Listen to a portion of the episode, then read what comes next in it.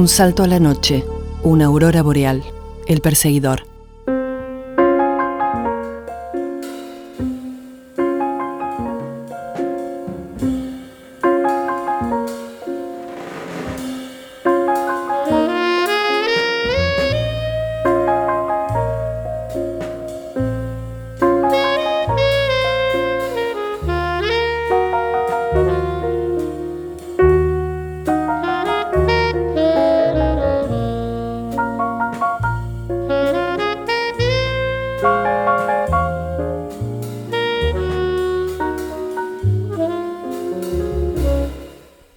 Oyente de este programa que dice que son sesiones, que no son programas de radio, que son como sesiones.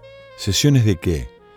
Porque la palabra sesión también se refiere a mm, eh, estos bloques que arman los DJs, ¿no? Y que en, ese, en esos casos se la usa en inglés, sessions, ¿no? Eh, fulano sessions o midnight sessions o no sé qué sessions. Y mm, eh, no, tiene, no tendría esa connotación, sino también la de el psicoanálisis, ¿no? una sesión. Eh, es una escucha de ella que, a mí me, me honra y me, y me emociona también, porque en un punto yo tomo este programa como un rincón de la noche, la última hora de cada día, para, para ponerme a hablar y para poner algunas músicas que se me hacen absolutamente antojadizas, caprichosas. Entonces sí tiene ese sentido, esa connotación de sesión el programa. Pero también por algo que hoy recién lo noto, y es que como este programa va grabado, yo no saludo, no digo hola, muy buenas noches, ¿cómo les va? Bienvenidos al Perseguidor, etcétera, etcétera, como se hace en la mayoría de los programas de radio y como se hace en la radio tradicionalmente. Aún así, cuando yo hago radio en vivo o he hecho este mismo programa pero en vivo, nunca me gustó saludar.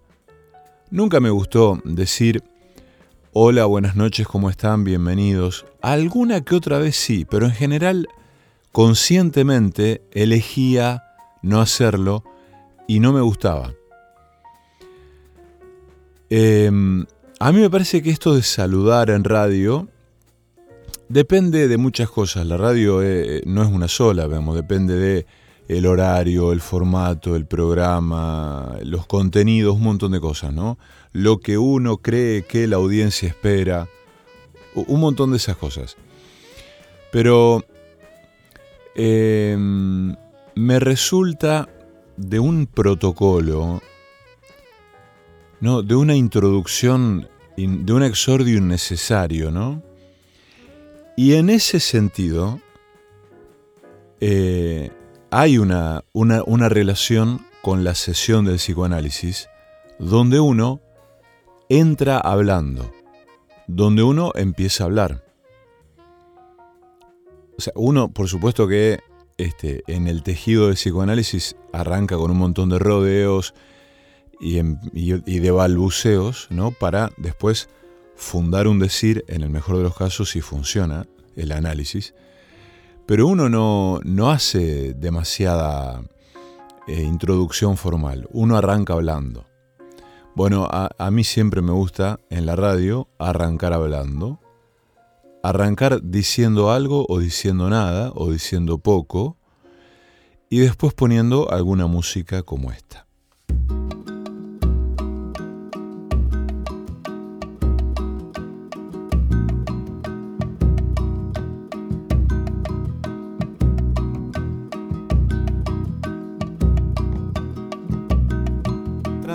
Segredo teus planos.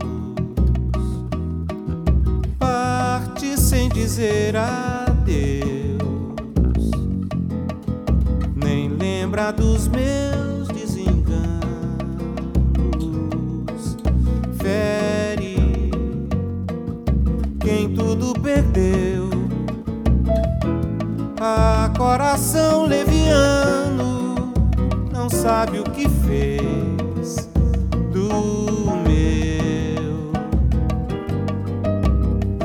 a coração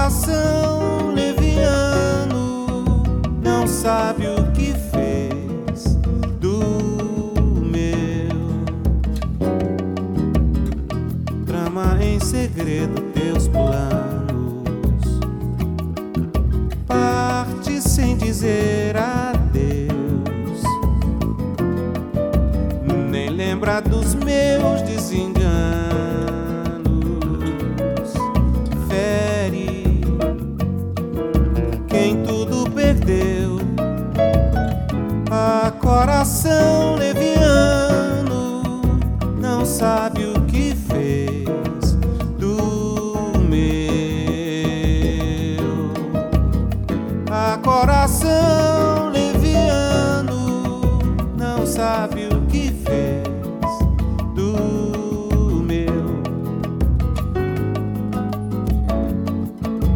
Este pobre navegante, meu coração amante enfrentou a tempestade no mar da paixão e da loucura, fruto da minha aventura busca da felicidade. Ah, coração, teu engano foi esperar por um bem coração leviano que nunca será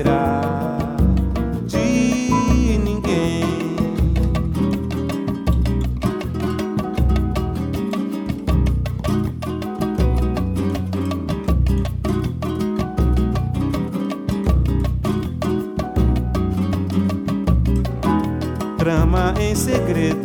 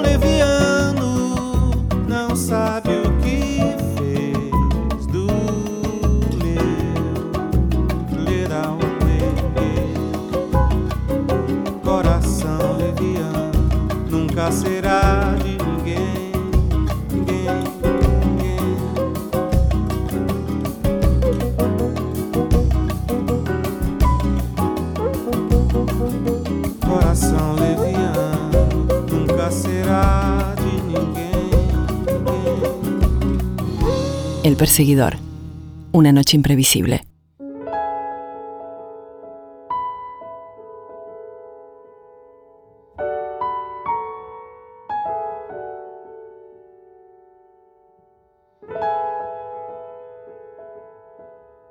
Hay mucha gente que repite que mm, de lo poco que uno tiene en la heladera y de lo poco que uno tiene en las alacenas salen las mejores comidas y, los mejores banquetes, digamos. Bueno, mi madre, por ejemplo, tenía esa práctica porque era una muy buena cocinera. Digo, era no porque haya muerto, sigue viva. Digo, eh, era porque no cocina más. En su época cocinaba, cocinaba muy bien. Y después, eh, ya grande ella, me hizo una confesión que me partió el corazón un poco. Me dijo, a mí nunca me gustó cocinar, yo cocinaba porque tenía que cocinar. En mi casa eh, estaba ella, mi hermano y mi papá. Y mm, bueno, no, no me puedo imaginar lo que debe haber sido cocinar para tres hombres, mucho deporte, mucho hombre hambriento y ávido por la comida. Pero mi mamá cocinaba muy bien. Cuando me hace esa confesión para mí terrible, que no puedo llegar a dilucidar qué impacto real tuvo en mí esa declaración, yo realmente me detuve, me consterné y pensé algo que todavía no lo tengo muy claro, de dónde venía ese malestar mío, ¿no? ¿Por qué yo me había puesto mal ante esa confesión suya de que nunca le había gustado cocinar? Y creo, creo, ¿eh? es una hipótesis, que mm, parte de mi malestar en ese sentido tuvo y tiene que ver por eh, haber descubierto, haberme enterado que alguien que hacía algo tan bien no disfrutaba de eso. O sea, ¿cómo, puede, cómo, puede, ¿cómo pudo haber sido que alguien como mi mamá, que cocinaba deliciosamente, que hacía platos generosos, sencillos, esos manjares caseros, ¿cómo puede ser que, que no lo disfrutara? Eso me pareció doloroso, digamos. Para ella, para mí, me pareció mm, eh, algo de lo que quizás hubiera preferido no enterarme, pero no podría haberme no enterado porque en un momento determinado mi mamá dejó de cocinar. Aún pudiendo hacerlo, aún estando en condiciones físicas, psíquicas de hacerlo, eh, a veces cenaba un café con leche y un pedazo de pan con manteca. Y a veces es una charla que tenemos con alguna gente amiga, esto de si se cocinan eh, para ellos solos o solas. Y mm, en la mayor parte de los casos concluyen que sí, que aunque vivan solos, aunque estén solos, digo, sin pareja, ni, viviendo con nadie, y disfruten de cocinar y de comer, se hacen verdaderos manjares tomándose el tiempo que lleve eso para, para sí. Y mm, mi mamá daba de esa manera, ¿no?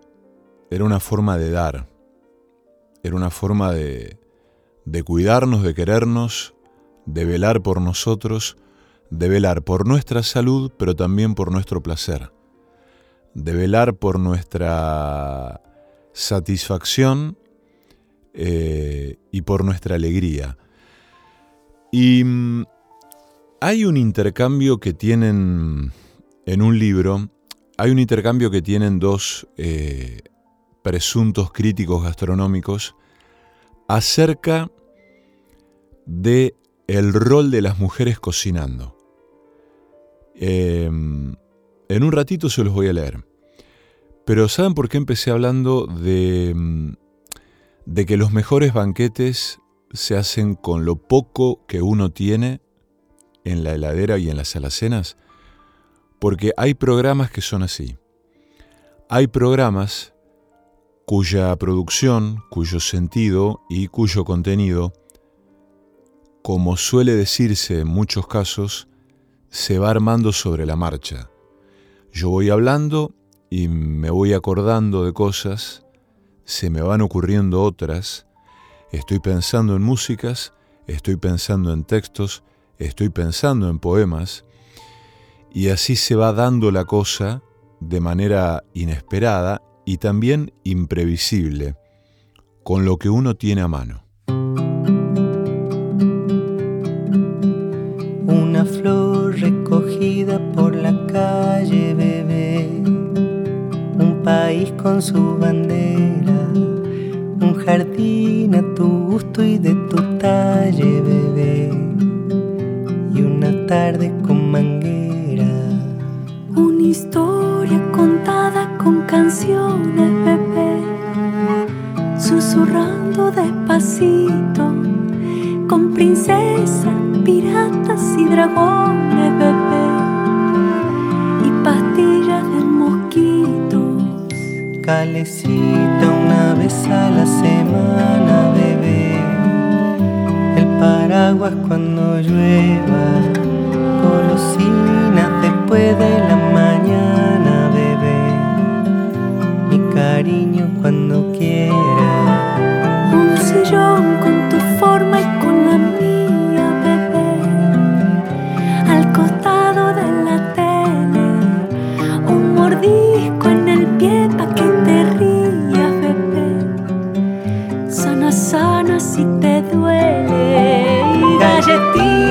crocante con aromas bebé, repartidas en pedazos para darte comer a las palomas bebé, o volver sobre tus pasos, cerraduras, plegarias y defensas.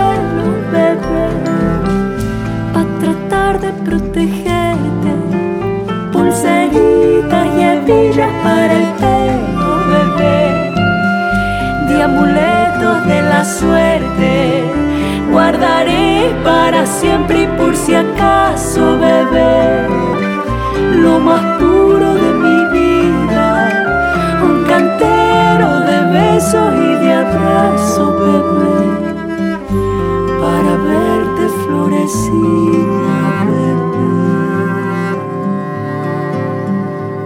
El perseguidor, una liebre que corre tras un tigre que duerme.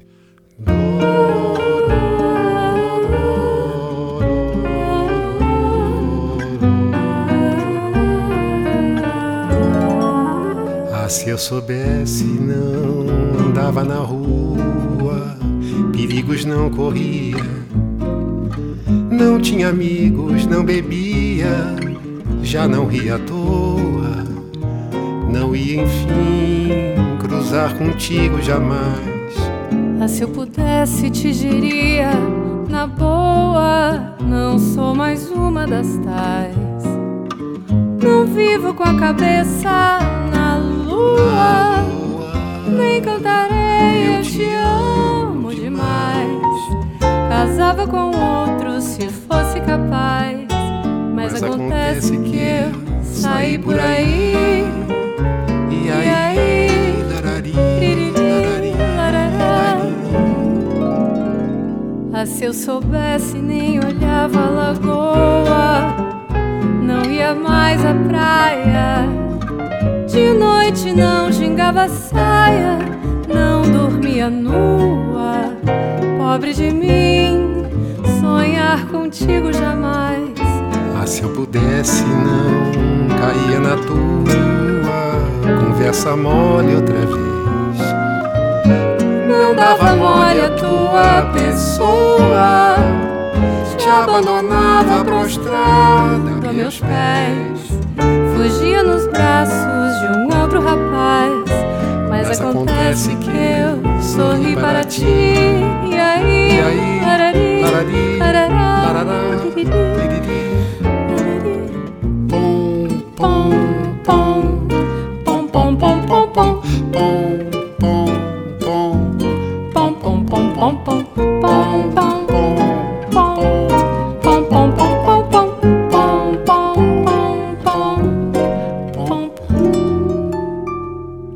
Se eu soubesse, nem olhava a lagoa, não ia mais à praia. ia pra De noite não gingava a saia, não dormia nua.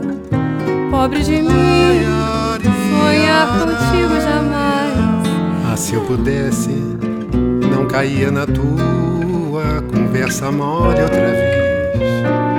Não dava mole a tua pessoa. Te abandonava prostrada a meus meus pés. pés. Fugia nos braços de um outro rapaz. Mas acontece que eu sorri para ti. E aí, laiará, laiari,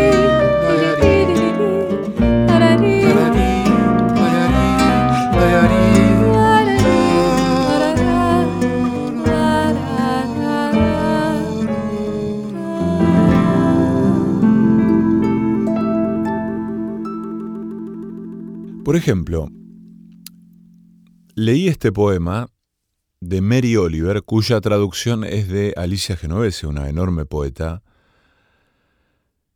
Em, y les tengo que confesar algo. Por ejemplo, a mí, desde hace un tiempo a esta parte, me cuestan los textos que hablan de manera imperativa. Es decir, como que te dicen lo que tenés que hacer o lo que no tenés que hacer, o lo que tenés que pensar, o cómo tenés que vivir.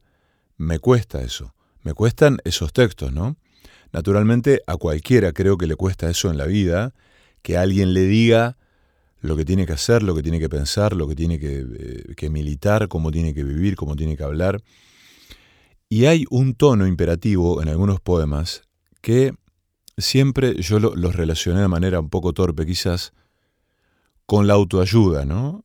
Con esto de eh, sé vos mismo, supérate o superate, eh, o vos podés, o e- esta cosa así imperativa, ¿no? De vo- vos tenés, vos tenés, vos tenés que, tenés que, tenés que, vos, vos debés tal cosa, y eso, ¿no? Y sin embargo, Mary Oliver usa ese registro, pero no para hablar desde un púlpito con el dedo levantado, sino para construir otra cosa tan inasible, tan imposible de decir, que es justamente una de las posibilidades de la poesía. Pero encontré este poema, que tiene un poco ese registro, pero escuchen qué lindo. Se llama Gansos Salvajes. No tienes que ser bueno. No tienes que caminar 100 kilómetros de rodillas a través del desierto arrepentido. Solo tienes que dejar que el animal suave de tu cuerpo ame lo que ama. Háblame de la desesperación, de la tuya, y yo te hablaré de la mía. Mientras tanto, el mundo sigue. Mientras tanto, el sol y los claros guijarros de la lluvia se mueven a través del paisaje, sobre las praderas y los árboles profundos, las montañas y los ríos. Mientras tanto, los gansos salvajes altos en el aire limpio y azul se dirigen a casa otra vez. Quien quiera que seas, no importa que estés solo, el mismo mundo se ofrece a tu imaginación. Te llama como los gansos salvajes, áspero y excitante, una y otra vez anunciando tu lugar en la familia de las cosas.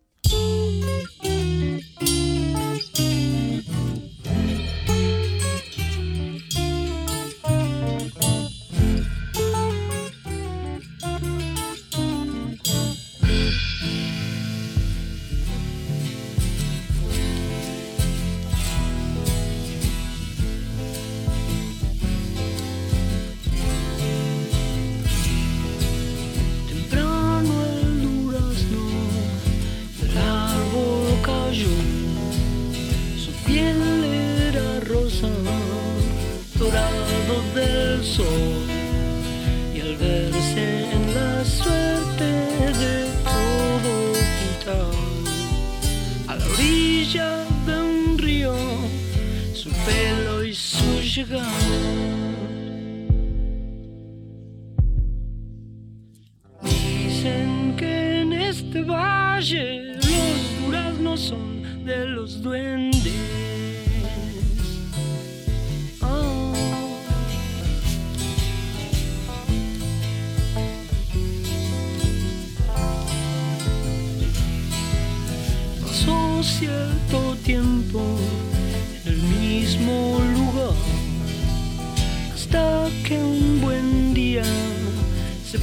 pienso escuchar una melodía muy triste del sur. Casi le lloraba desde su inicio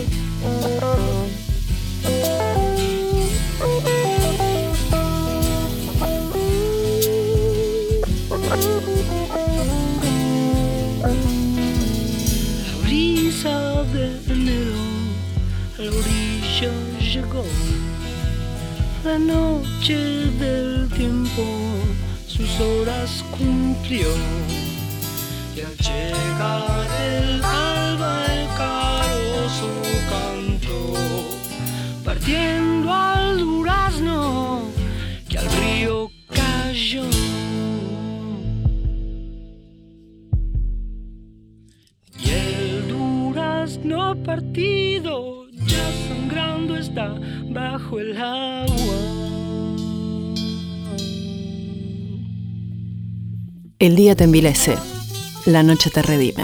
El perseguidor.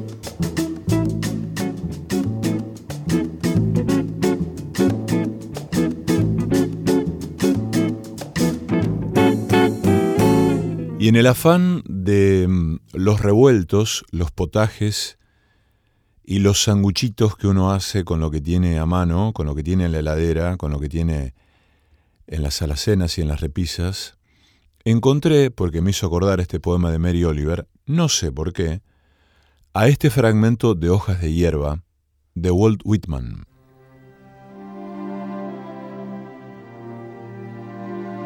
Yo me celebro y yo me canto, y todo cuanto es mío también es tuyo, porque no hay un átomo de mi cuerpo que no te pertenezca. Indolente y ocioso convido a mi alma, me dejo estar y miro un tallo de hierba de verano. Mi lengua, cada átomo de mi sangre, hechos con esta tierra, con este aire, nacido aquí, de padres cuyos padres nacieron aquí, lo mismo que sus padres. Yo, ahora, a los 37 años de mi edad y con salud perfecta, comienzo y espero no cesar hasta mi muerte. Me aparto de las escuelas y de las sectas, las dejo atrás, me sirvieron, no las olvido. Soy puerto para el bien y para el mal. Hablo sin cuidarme de riesgos, naturaleza sin freno con elemental energía. Creo en ti, mi alma el otro que soy no se rebajará ante ti. y tú no te rebajarás ante él. Tiéndete en el pasto conmigo, desembaraza tu garganta. No son palabras, ni música, ni versos lo que preciso, ni hábitos, ni discursos, ni aun los mejores. Solo quiero el arrullo, el susurro de tu voz suave. Recuerdo cómo nos acostamos una mañana transparente de estío, cómo apoyaste la cabeza sobre mis caderas y la volviste a mí dulcemente, y abriste mi camisa sobre el pecho y hundiste tu lengua hasta tocar mi corazón desnudo, y te estiraste hasta tocarme la barba, y luego hasta tocarme los pies. Velozmente se irguieron y me rodearon el conocimiento y la paz que trascienden todas las discusiones de la tierra. Y desde entonces sé que la mano de Dios ha sido prometida a la mía, y sé que el Espíritu de Dios es hermano del mío, y que todos los hombres que han nacido son mis hermanos, y las mujeres mis hermanas y mis amantes, y que el sostén de la creación es el amor, y que son innumerables las hojas rígidas o que se curvan en los campos, y las negras hormigas en las grietas bajo las hojas, y las mohosas costras del seto, las piedras hacinadas, el saúco, la candelaria y la cizaña.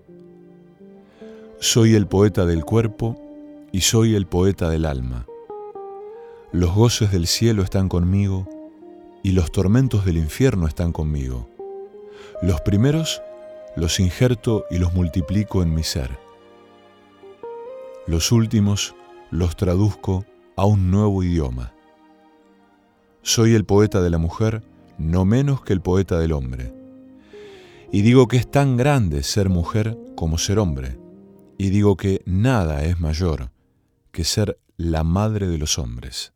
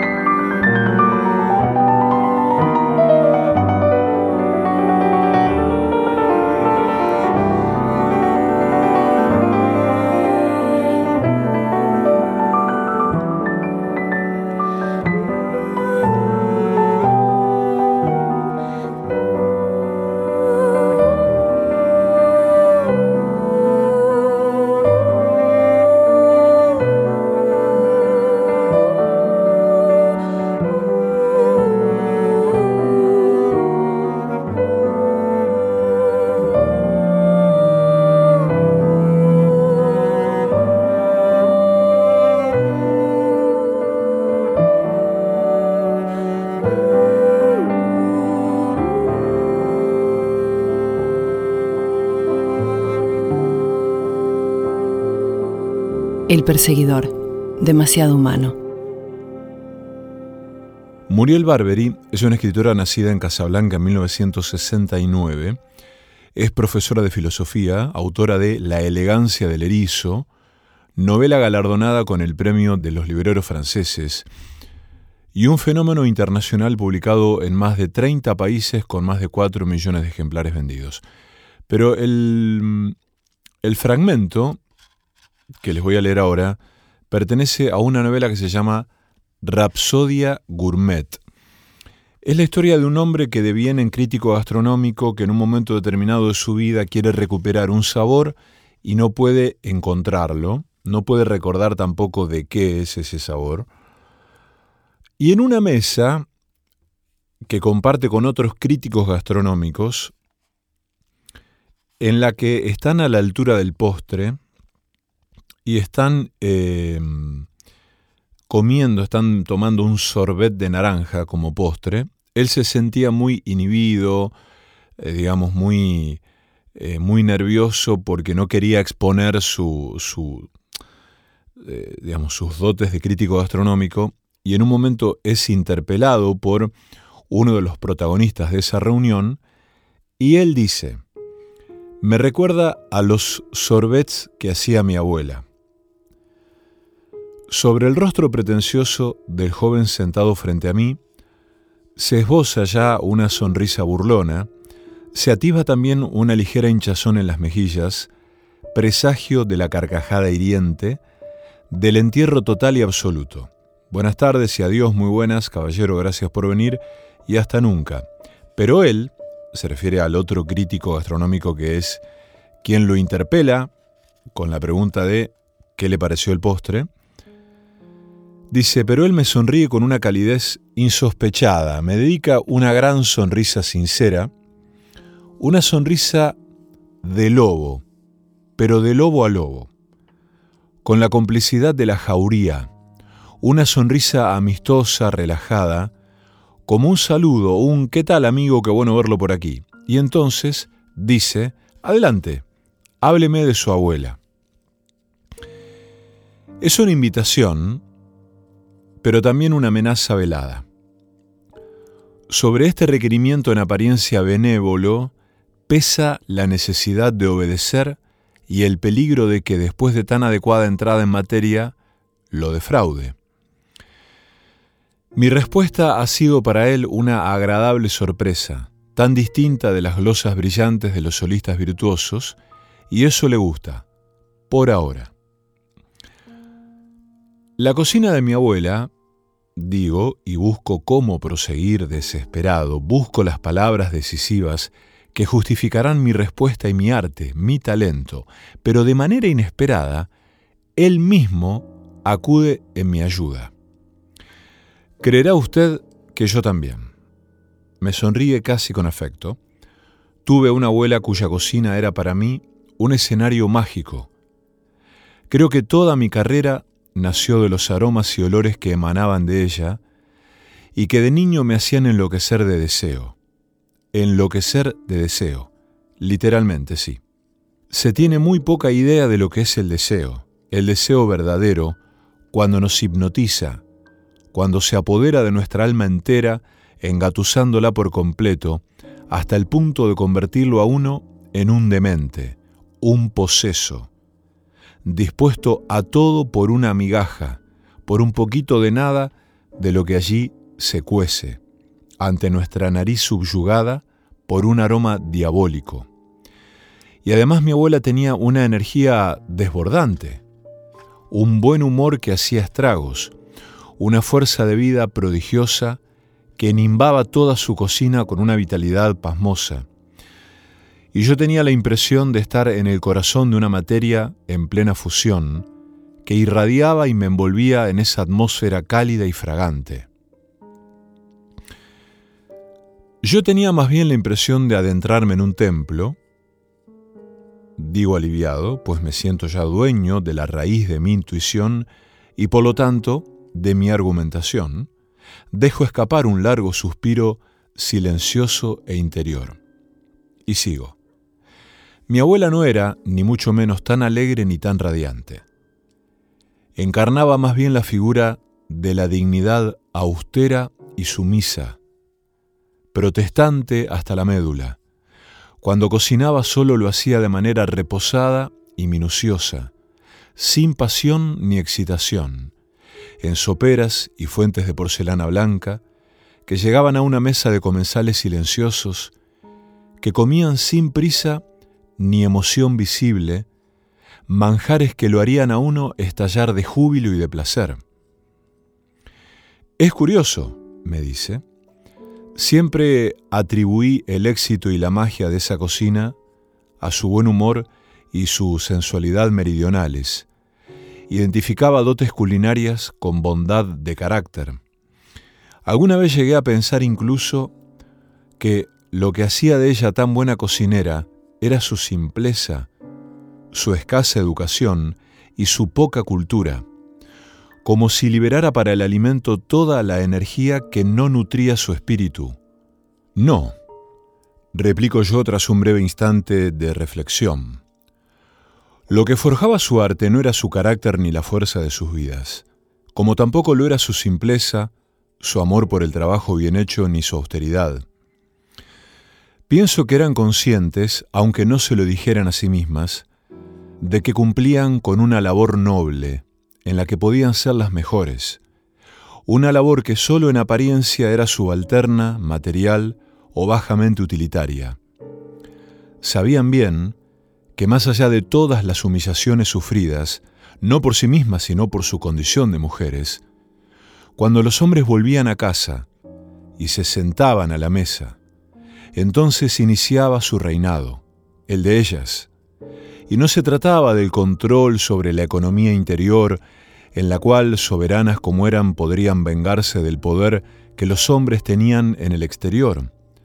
Más allá de todo ello, sabían que llevaban a cabo proezas que llegaban directamente al corazón y al cuerpo de los hombres, y les conferían a ojos de estos más grandeza que la que ellas mismas otorgaban a las intrigas del poder o del dinero o a los argumentos de la fuerza social. Ellas tenían a sus hombres sujetos no por las cuerdas de la administración doméstica, ni por los hijos, la respetabilidad o la cama siquiera, sino por las papilas. Y con tanta firmeza, como si los tuvieran en una jaula en la que se hubieran precipitado ellos mismos. ¿Qué sentían esos hombres vanos, pagados de sí mismos, esos jefes de familia, enseñados desde pequeños en una sociedad patriarcal a convertirse en los amos, cuando se llevaban a los labios el primer bocado de los platos sencillos y extraordinarios que sus esposas habían preparado en sus laboratorios privados. ¿Qué siente un hombre cuya lengua hasta entonces, saturada de especias de salsa, de carne, de nata y de sal, se refresca de pronto al entrar en contacto con una larga avalancha de hielo y de fruta, tosca en su punto justo, grumosa en su punto justo también, para que lo efímero lo sea un poco menos, demorado por la delicuescencia más lenta de los cubitos de hielo y fruta que se dislocan despacio. Esos hombres se sentían sencillamente en la gloria, y aunque no pudieran confesárselo, eran conscientes de que ellos mismos no podían darles nada parecido a sus mujeres, porque por muy grande que fuera su arrogancia y su imperio, no podían llevarlas al mismo éxtasis que ellas las regalaban en el paladar.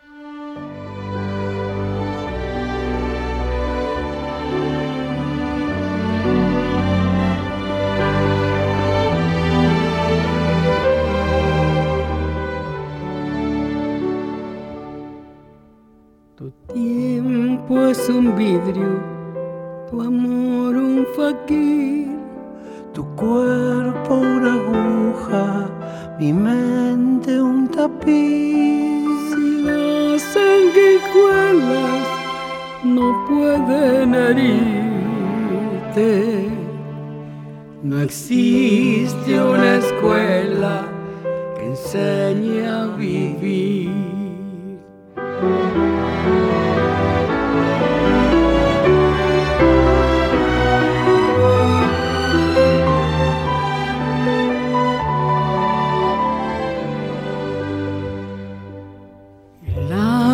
El vigía descubre al ladrón, le corta las manos, le quita la voz. La gente se esconde o apenas existe.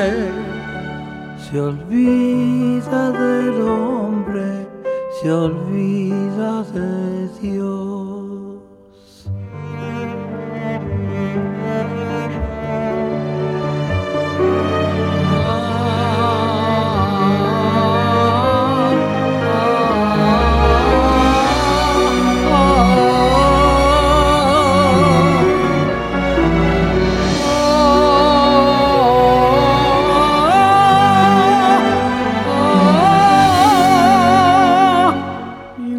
Alrededor. Heridas que vienen, sospechas que van y aquí estoy. Pensando en el alma que piensa y por pensar no es alma. Desarma y sangra.